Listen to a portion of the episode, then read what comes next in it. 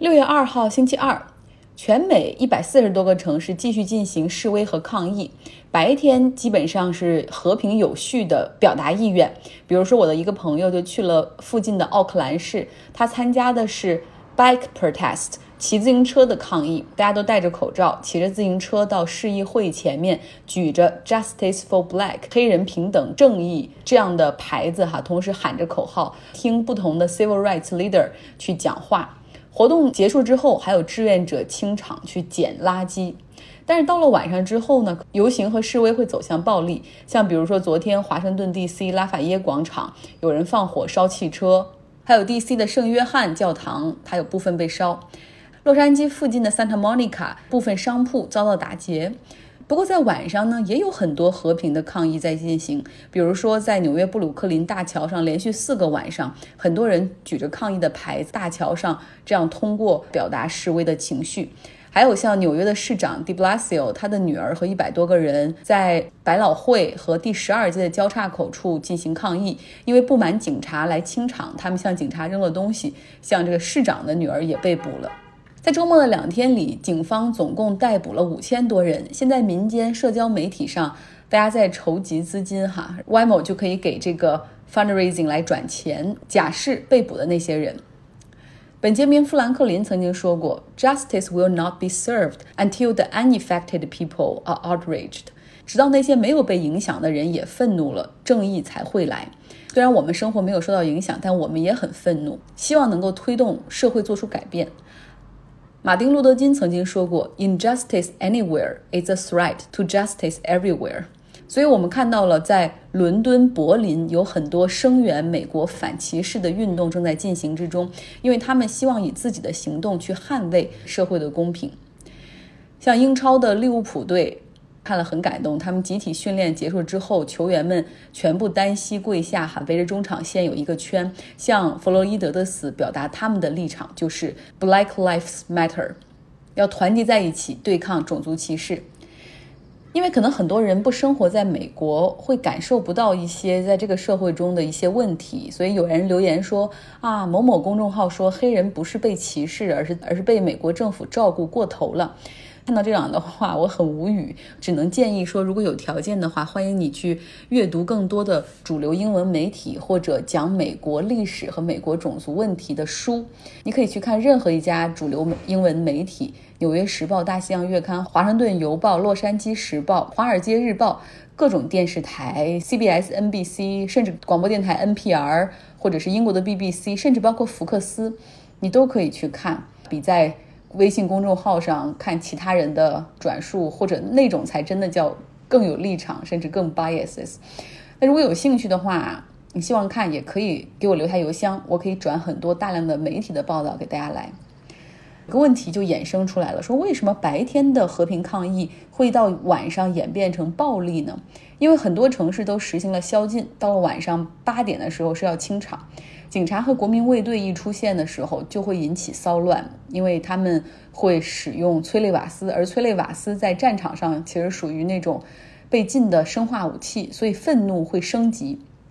第二点呢，就是很多人也是在借机发泄，比如对社会、对生活的不满和愤怒，也有人趁火打劫、打砸抢商铺。哈，那第三点就是有极端暴力组织掺杂在其中。其实抗议的群体内部，他们也吵架，吵得很凶。有人认为说，必须要向暴力来演变，因为你说话他们不听，你朝他们喊他不听，你开始打和抢，他们就会听你的诉求。需要把这样反种族歧视的游行推成一场社会革命，来打破根深蒂固的长达三四个世纪的种族歧视，打破这种社会不均衡。但是呢？和平抗议的人群则认为说，你们现在这样的暴力行为正让这场抗议变味儿，会让我们失去正义的天平。夜晚出动的一群人中有一个非常善于攻击的群体，他们可能都不是来自本地，是从外地有组织而来。那像两个抗议比较严重的城市亚特兰大和明尼阿布利斯都有他们的身影，可能就是安提法。昨天，特朗普把这个组织定义为美国国内的恐怖组织。当然了，他没有这个权利，因为美国国内还没有恐怖主义法。那么到底这个安提法是一个怎样的组织呢？我对它的第一次认识是二零一七年，当时这个我所在的学校 U C Berkeley 这个校园内共和党的学生组织请来了一位极右的保守派学者来学校里做讲座。因为 Berkeley 支持言论自由，所以学校不能够干预学生请什么样的人来，所以这个活动就成型了。当然，学校里有很多学生抗议，我们我们南门那边的广场全都给占据了。抗议人群中呢，有一些是穿着黑色的 T 恤，用黑色的头巾蒙着脸，他们呢把这个和平的抗议推向了暴力，开始砸学校南门的咖啡馆、商铺。最终呢，安保局势失控，学校被迫取消演讲活动。这个就是安提法。安提法他们的全称是 Anti-Fascist。反法西斯式的组织最早是一九二零年、三零年出现在德国、意大利和西班牙，他们是武装起来的左翼，与传统的左派相信笔杆子能够改变世界不同，他们相信枪杆子就是必须要以以暴制暴。二战之后呢，随着法西斯彻底被粉碎，安提法也销声匿迹。不过，随着欧洲新纳粹光头党在九零年之后开始兴起，安提法也重新的组织起来。像学生、工人和平抗议中会遭到极右的冲击，比如说那些极右会带着摩托车冲入人群，然后用棒打这些和平抗议的人。那安提法就希望用暴力去对付这些新纳粹。同时呢，他们在网络上开始阻止新纳粹和白人至上组织的招募和扩散他们的信息。在美国呢，克林顿、小布什、奥巴马时代，这些极左的安提法。他们反对的是全球化，反对的是资本主义。比如说，华尔街占领运动中间就有他们的身影。特朗普上任之后，白人至上和新纳粹在美国抬头，安提法也就开始集中精力反对这些美国的极右。比如说，在二零一七年的美国俄勒冈州波特兰的玫瑰节上，有一个 parade，就是各个团体进行花车巡游。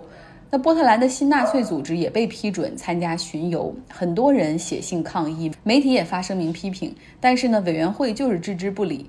最后，他们收到了一封 email，上面写着说，如果你们再一意孤行的话，我们会在活动当天有二百多个人，甚至更多冲入巡游队伍，我们会把那些纳粹从他们的花车上揪下来暴打。最终，出于安全考虑，波特兰取消了整个的巡游活动。这就是安提法。他们觉得左派的这些理论和和平抗议太软弱无力了，暴力重锤才能解决问题。安提法中有很多人是无政府主义，他们现在主要是反击法西斯和种族主义。他们会发威胁恐吓的邮件给场地，让他们取消极右在公共场合的集会。另外呢，会用暴力去阻止极右们的集会，还会人肉极右分子他们的生活和工作。会给他们的雇主大量的发邮件，要求解雇。那安提法它其实又是一个 decentralized 的组织，因为它首先是相信大部分是无政府主主义的相信者嘛，所以他们也没有全国性的那种领导架构，更谈不上一个成员的那种 membership 的感觉，非常的松散，更多的是一个比如某个地区的那种 chapter，这些人呢信奉一样的 philosophy 和 tactics，他们把自己的策略称为防守。像二零一七年夏洛特维尔和平抗议白人至上的那种主义，哈，极右组织开车冲向抗议人群致死。后来呢，安提法在冲突中就直接杀死了一名白人至上主义者。那他们能不能够被称为美国国内的 terrorist 恐怖分子呢？在美国国内的恐怖行动中，从二零一零年以来的数据来看，百分之五十三是宗教极端分子他们执行的。百分之三十五是极右组织制造的，另外有百分之十二是极左组织造成的。特朗普要把安迪法定义为恐怖组织的话，就首先它并不是一个组织，它不是一个 organization。然后另外就是它是不是也可以关注一下那百分之三十五由极右的那些组织所造成的恐怖袭击呢？说说巴西的情况，在全球疫情的榜单上，巴西已经超过了英国、俄罗斯，成为了全球第二，有超过五十万人感染，将近三万人死亡。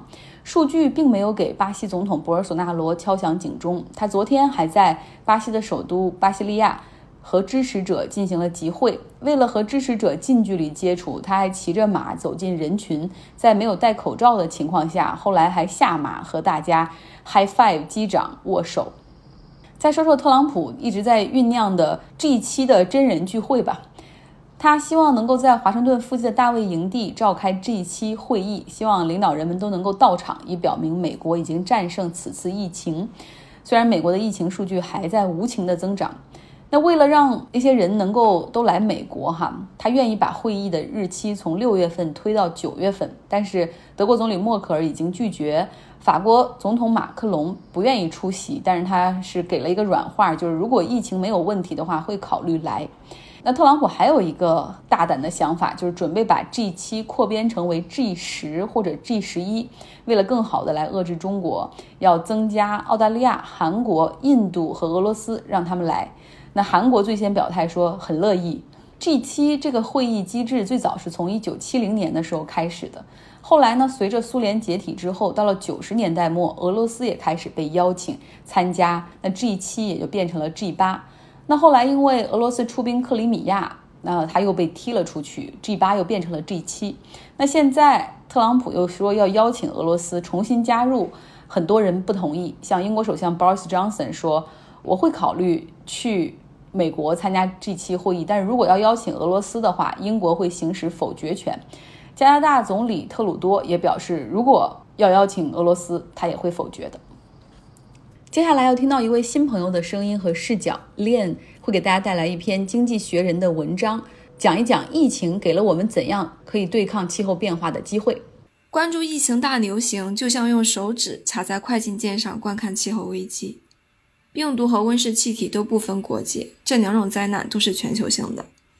他们都是穷人和弱势群体面临比富有精英阶层更大的风险，同时要求政府采取和平时期从未见过的。大规模行动，这两次危机不仅相似，它们还相互影响。大面积的经济停摆已经大幅减少温室气体排放。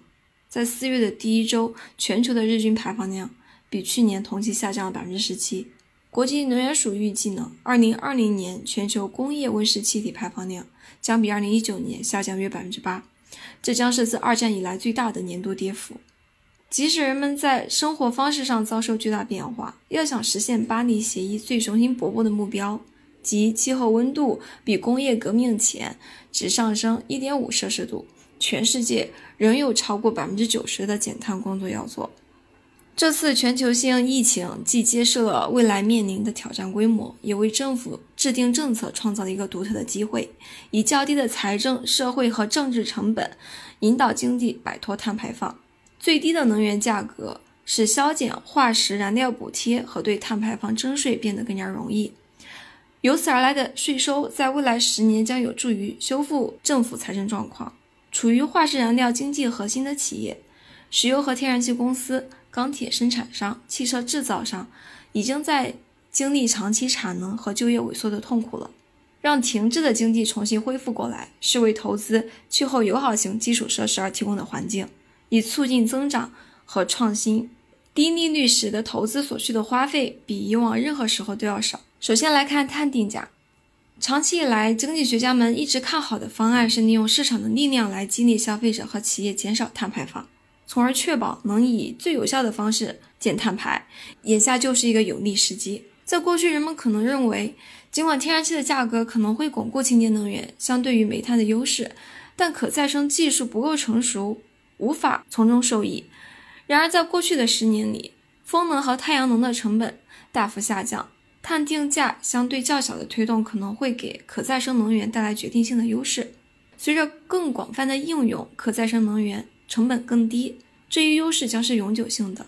也许从来没有任何一个时期，碳定价能如此迅速地取得这么多成就。碳定价在政客并不像在经济学家眼中那么受欢迎，所以几乎很少有碳定价的存在。但在新冠疫情出现之前，就有迹象表明碳定价时代即将到来。欧洲正计划扩大其碳定价方案，这也是世界上最大的方案。中国呢，正在建立一个全新的碳定价体系。Joe Biden 在担任副总统时曾支持碳定价，他也表示在即将到来的竞选中再次支持这样做。目前，碳定价可能只是大规模应对措施中的一部分，它本身不太可能建立。电动汽车充电桩网络，建造更多核电站，以支持廉价但间断的可再生能源电力。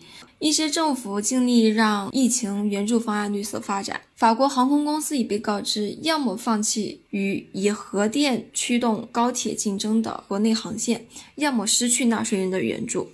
新冠疫情已经表明，繁荣的基础并不稳定。人们长久以来谈论和忽视的灾难，可以毫无预兆地降临到你身上，彻底颠覆你的生活，动摇看似稳定的一切。气候变化的危害将比全球性疫情来得更慢，但当它来临时，规模更大，持续时间更长。如果有一个可展现出领导者有勇气阻挡灾难的时刻，那就是现在了。他们永远不会再有更加专注的观众了。非常感谢恋也欢迎有更多的朋友愿意通过自己的阅读、自己的见解和经验，哈，把你的故事、你的视角分享给大家。祝大家周二愉快！